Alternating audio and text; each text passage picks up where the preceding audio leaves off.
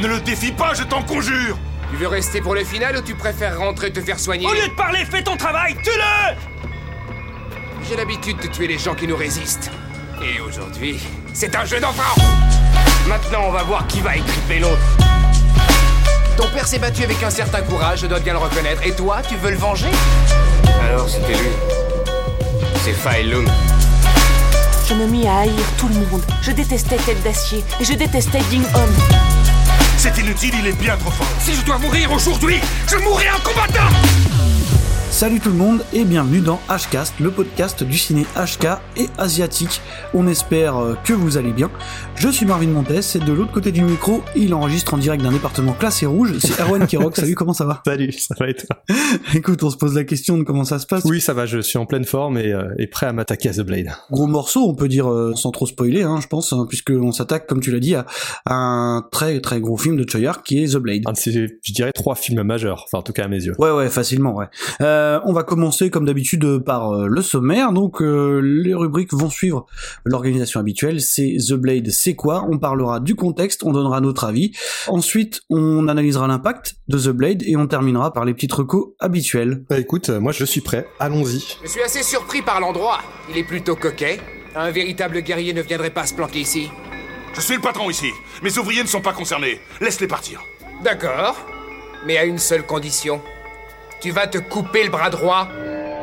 Et la première question, The Blade, c'est quoi? Et c'est pas c'est pas si simple que ça de répondre à cette question. On va peut-être commencer par le pitcher. bah je vais je vais me lancer, je vais tenter de, de résumer ça. Ouais, ouais tente-le, tente-le. Basiquement, The Blade, c'est euh, l'histoire de Ding Hon, qui est un employé en fait d'une entreprise de fabrication de sabres, d'épées, et qui en fait se retrouve euh, malgré lui embrigadé dans une histoire non pas embrigadé, je devrais pas dire ça. c'est super dur à pitcher, bienvenue chez Treyarch. Mais ouais, parce que ça part un peu dans tous les sens et tu suis pas qu'un seul personnage. Euh, donc euh, Dingon, il a un passé euh, assez sombre que lui-même ne connaît pas. Il va se rendre compte que euh, son père a été assassiné quand il était jeune par un mystérieux assassin et il décide de partir euh, en quête de vengeance. Basiquement, c'est ça. C'est le point de départ. Il y a un tas d'arcs narratifs un peu étranges. Hein. Ça commence sur un espèce de petit triangle amoureux, un peu malsain, mais je pense qu'on on y reviendra un peu plus tard. Voilà, il faut savoir que c'est un remake, en gros, d'un film de Chang-Che. Un seul bras les tue à tous. C'est un film qui revisite la légende du sabre à manchot, puisque euh, on vous a pitché basiquement le point de départ, mais évidemment, l'événement majeur, c'est que le fameux Dingon va perdre un bras et devoir justement réadapter sa façon de se battre, bah, avec un seul bras, quoi, tout simplement. Dégage Je n'ai pas de temps à perdre et puis qu'est-ce que tu ferais d'un sabre avec ton bras en moins C'est euh, quelque chose qui est récurrent dans la carrière de Choyark, revisiter une figure un petit peu mythique, voire mythologique de, de la Chine, quoi. Et puis la réadapter euh, justement par rapport à ses propres obsessions et au contexte actuel, comme le faisait Il était une fois en Chine, qui avait relancé la seconde vague des films de, de kung-fu en fait. Exactement. Donc c'est un film qui est sorti en 1995. C'est assez important puisque c'est quasiment son dernier film avant de partir aux US. Disons que c'est sa dernière œuvre majeure. Il y a eu une autre petite comédie euh, romantique qui s'appelait Tristar, mais qui est un film relativement mineur euh, chez Choyark quoi. Mhm. On peut le définir je pense comme euh, comme ce qu'on appelle un wuxapian, qui est un film de sabre chinois. Le nom donné à tous ces films de sabre qui ont été à la base popularisés, en tout cas par rapport au public européen, euh, par les films de Chang-Che, donc qui étaient un peu spécialisés dans ce type de film, et que euh, à travers The Blade, euh, Choyark se réapproprie à sa manière, mais on en parlera un peu plus loin dans l'émission.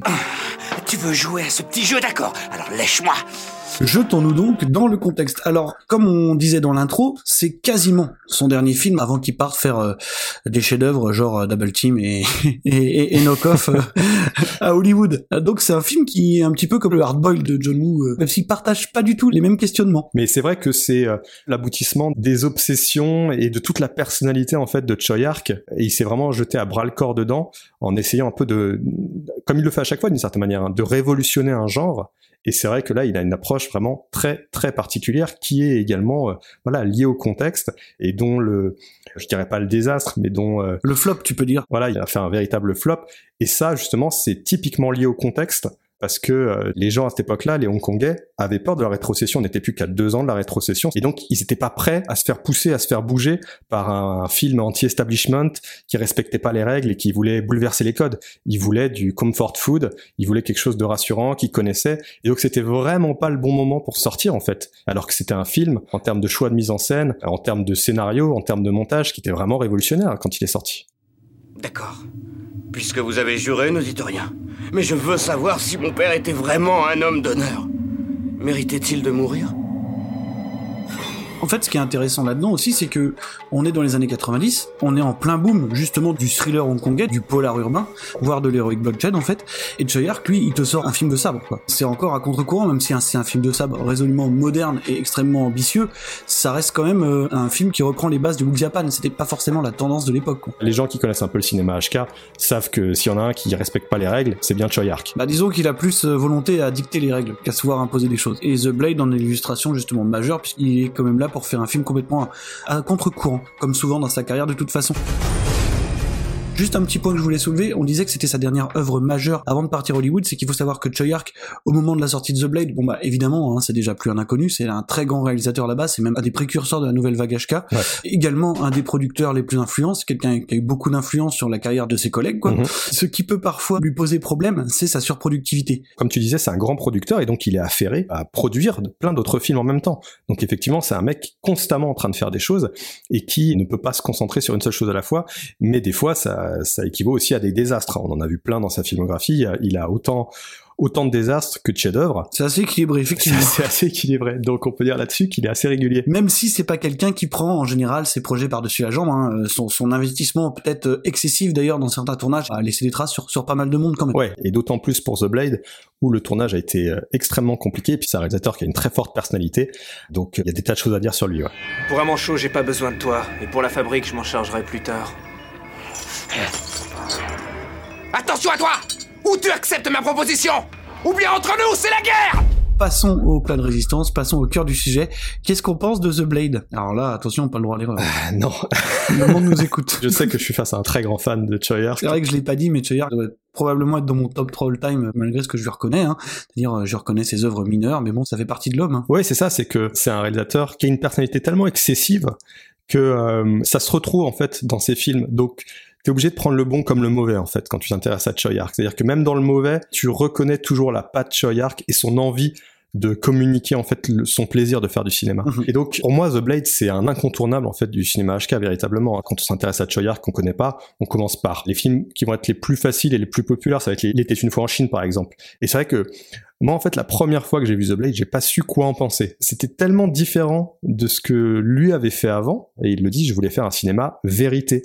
Et donc, il a une approche de documentariste, ce qui explique euh, la manière dont c'est filmé, en fait. Il s'est inspiré de Truffaut, de la nouvelle vague originale, on va dire, pour faire ce film. c'est le fameux mélange d'influences, puisque évidemment il s'inspire du Wu Zapian pour la base en, en gros de l'intrigue et un petit peu de l'univers. Il s'inspire aussi, comme tu as dit, de la nouvelle vague française, et euh, il cite quand même des choses comme par exemple le cinéma japonais. Enfin, je pense qu'on a peut-être compris la citation explicite à Baby Cart, par exemple, dans, la, dans une scène de flashback avec un enfant sur le dos d'un d'un adulte pendant le combat. Ouais, d'ailleurs, petit aparté, l'enfant, il prend cher. hein. Je- Heureusement qu'il n'y avait pas de système de protection des enfants euh, présent sur le tournage, parce que je le voyais brinque-baller dans la scène et je me dis, mais c'est un vrai enfant qui est vraiment sur son dos.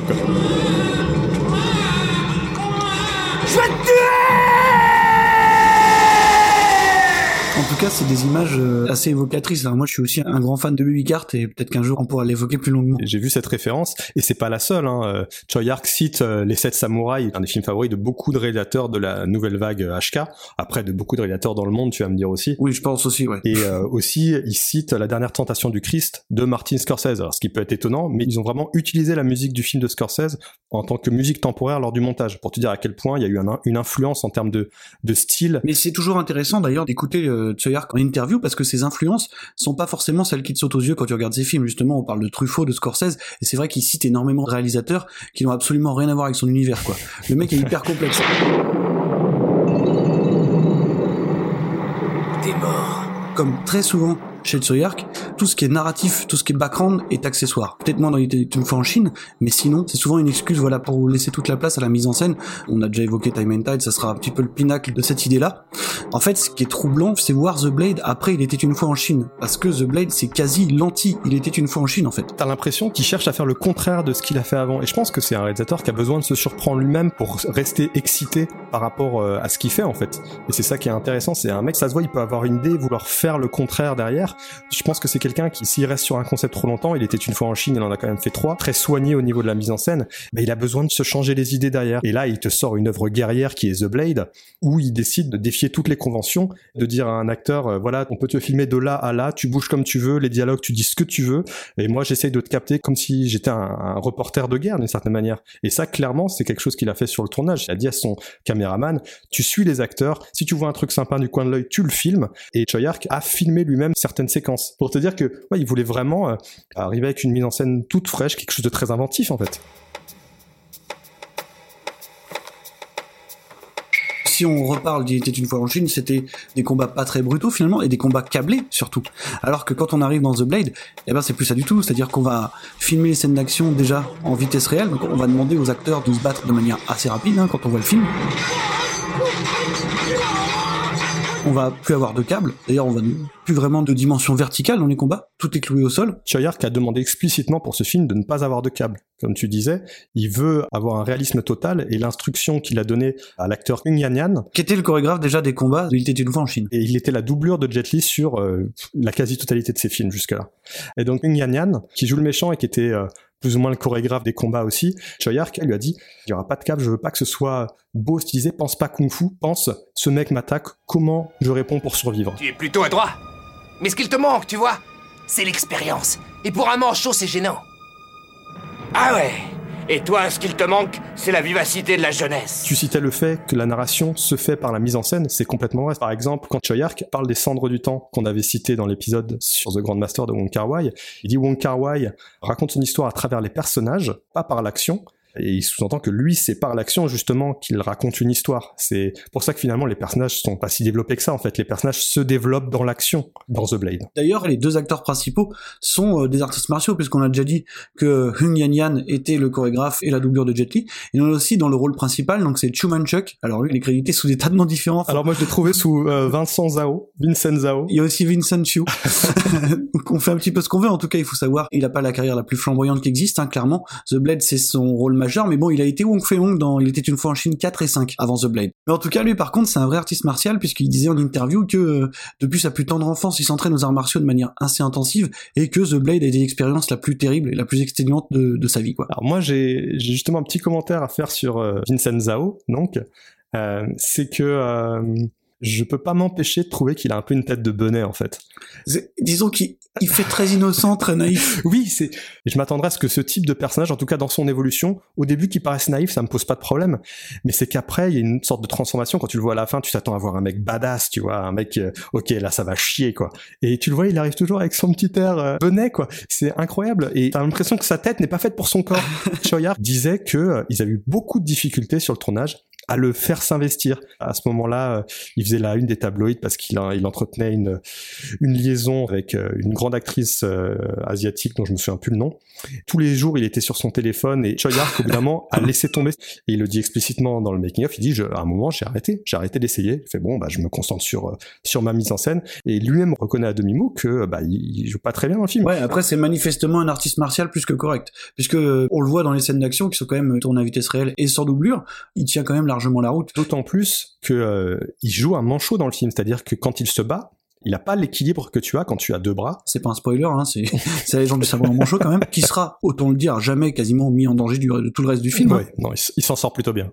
Et effectivement, lui ne pouvait pas se reposer là-dessus, ce qui explique que les combats pour lui étaient d'autant plus exténuants, bon, avec les chaleurs, et je crois qu'il tournait en août, qui étaient absolument écrasantes, hein. il y a plein de cascadeurs qui sont tombés dans les vapes. Il faut d'autant plus être un grand artiste martial pour supporter ces conditions, et en même temps, pouvoir jouer des scènes de combat avec un bras manquant, donc rien que pour ça, je, je dis bravo, mais effectivement, pour moi, c'est quelqu'un qui manque gravement de charisme, en fait. Le problème aussi vient peut-être de l'opposition, puisque en face, euh, le personnage de Fei Long, il écrase tout, quoi. Vraiment, il est hyper impressionnant, moi, déjà physiquement. Le combat final, d'ailleurs, est assez dantesque. euh. Et puis, euh, il y a cette légende autour de lui, tout le monde veut savoir, mais est-ce que tu voles vraiment?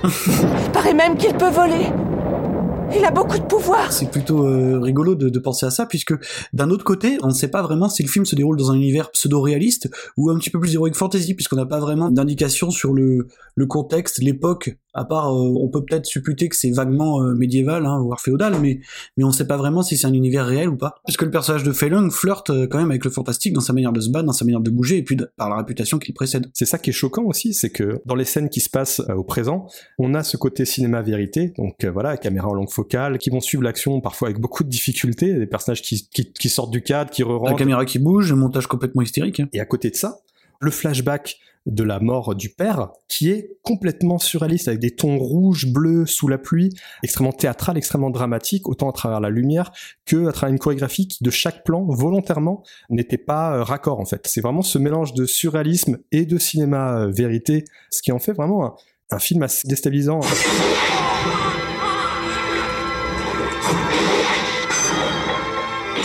Il y a aussi quelque chose euh, dans The Blade, c'est que c'est un film hyper nihiliste. Il y a aucune place pour l'héroïsme dans cet univers, quoi. Même tu prends les personnages principaux, tu les mets dans un autre contexte, ça pourrait être les méchants du film. C'est pour ça que le personnage de Ding On, je disais qu'il n'était pas forcément noble, puisque au final, malgré tout ce qui se passe, c'est quand même quelqu'un qui est uniquement motivé par un désir de vengeance, quoi. Quitte à mettre en danger son entourage, il en a absolument rien à foutre, quoi. Ouais, alors qu'en plus, il a jamais connu son père. C'est le principe, j'avais un père qui s'est fait assassiner, je dois le venger. Et effectivement, tu dis, bon, c'est peut-être un peu léger pour se lancer dans une... Dans On a une plus quête- l'impression qu'il venge son bras perdu que son père par moment. c'est ça qu'il faut se rappeler.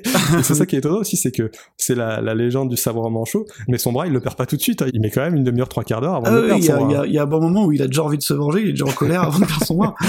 Mais c'est vraiment un film où il n'y a pas de place pour l'héroïsme. D'ailleurs, t'as une scène avec un, un moine Shaolin euh, au début du film qui doit protéger un groupe de villageois de, de bandits. Et euh, il est présenté comme un personnage hyper fort, un personnage hyper juste en fait. Tu t'attends presque à ce que ce soit ton héros, le héros du film, en fait. En tout cas, un personnage référentiel. Et puis, il est tué dans une ruelle, vraiment, vraiment de manière hyper dégueulasse, bah, quelques secondes après, quoi. Ça, c'est un message fort, justement. Comme tu disais, voilà, c'est de dire, il n'y a pas de place pour l'héroïsme. Clairement pas. On a un personnage qui vraiment est Wong Fei-Hung d'une certaine manière. Ouais, c'est ça. Même si Wong Fei-Hung n'était pas un moine, on a ce mec super fort qui est droit, Le crâne chauve. le crâne chauve, qui est gentil avec les enfants, qui protège vraiment la veuve et l'orphelin, et qui va rosser les bandits euh, qui emmerdent le monde. Et donc vraiment, c'est ton personnage positif.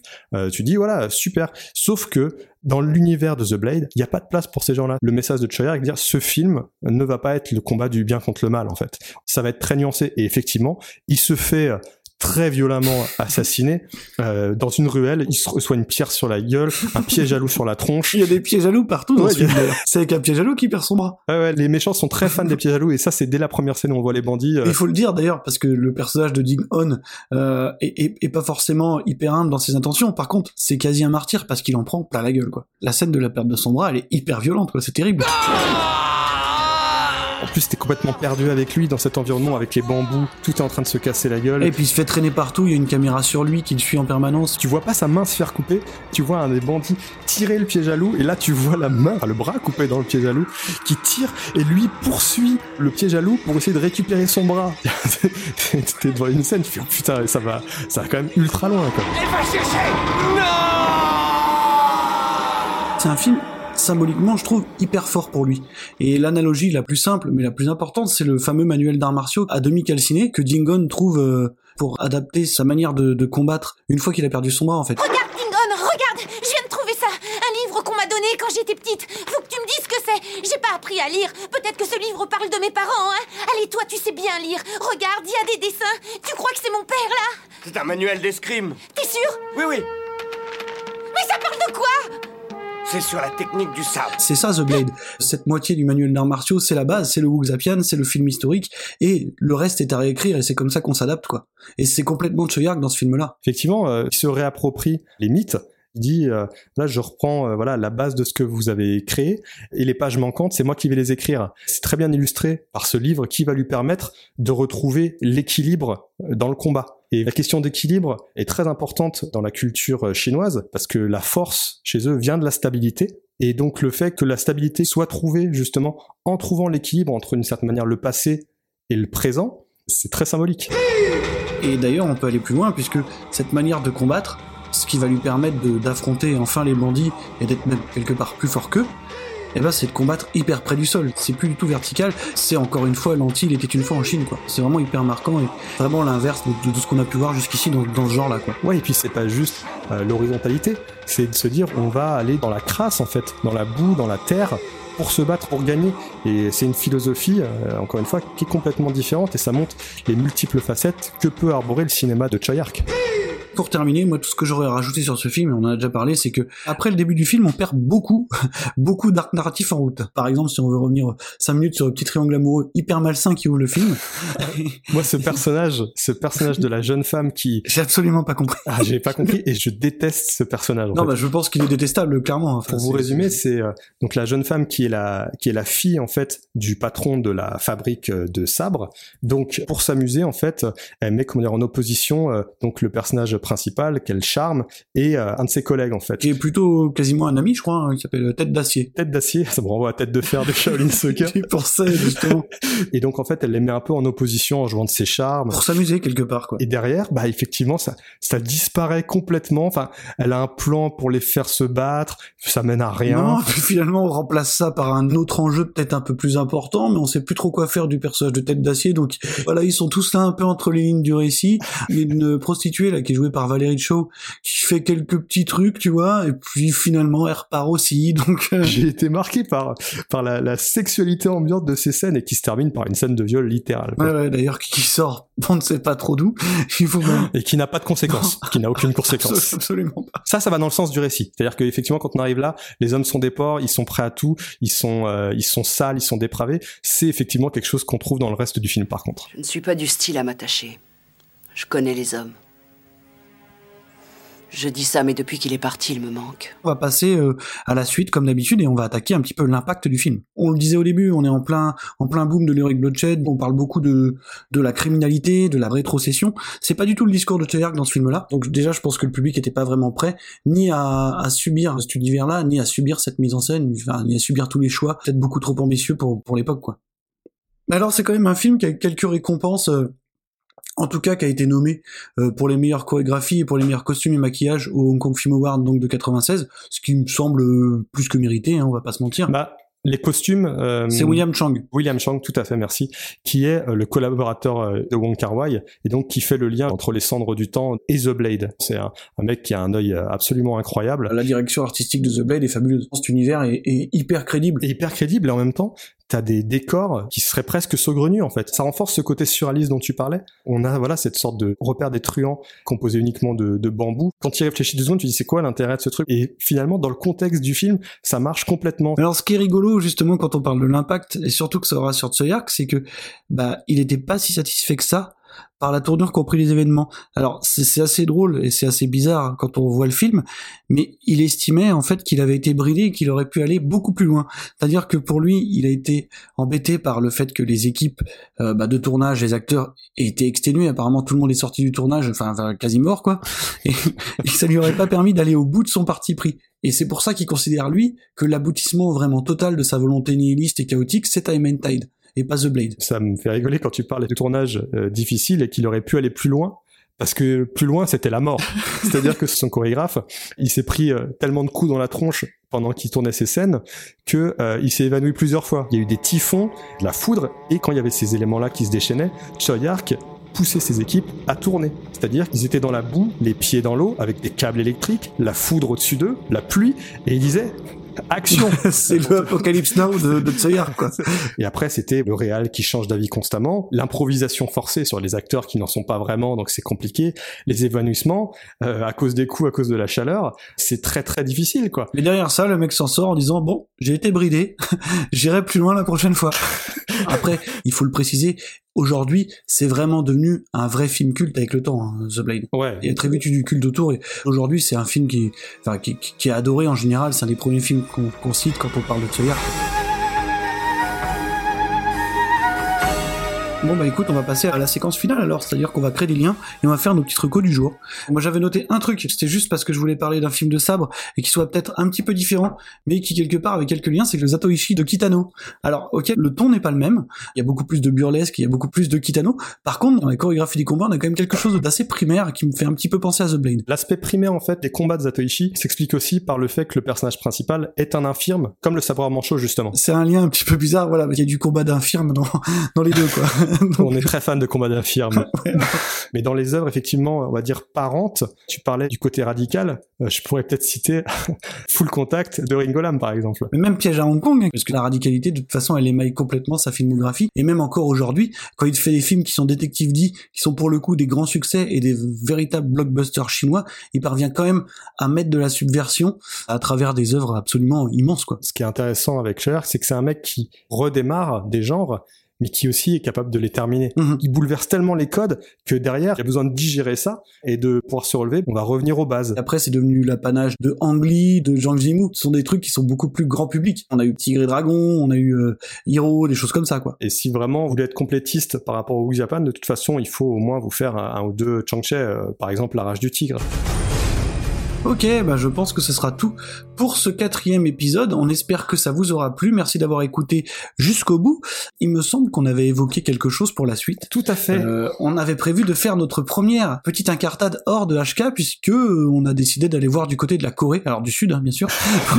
Le, la Corée du Nord, c'est pour plus tard. on a décidé d'aller voir en Corée du Sud, il me semble, avec un petit film. Je dis petit film, mais non, hein, de Nang Jin. Un bijou qui mélange finalement euh, plusieurs genres horrifiques et euh, plusieurs grandes figures horrifiques, sorti en France sous le titre The Strangers et euh, dans les pays anglo-saxons sous le titre The Wailing. Si vous voulez pas être spoilé et écouter euh, tranquillement notre prochain épisode donc qui s'y consacrera, fournissez-vous le film et regardez-le. Vous ne perdrez pas votre temps et vous aurez plein de choses à dire euh, après le film. Vous pourrez débattre avec vos amis parce que il y a plein de questions à se poser et de réponses intéressantes à trouver. Donc l'épisode 5 sera sur The Strangers. D'ici là, portez-vous bien, continuez à regarder des films HK.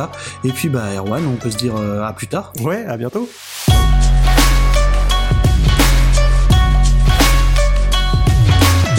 Vous avez écouté Hcast, un podcast de Marvin Montes et Erwan Kirok avec Micro Stockholm. Retrouvez-nous sur les réseaux sociaux et abonnez-vous, partagez le podcast et n'hésitez pas à mettre des étoiles et des petits commentaires sympas pour nous soutenir.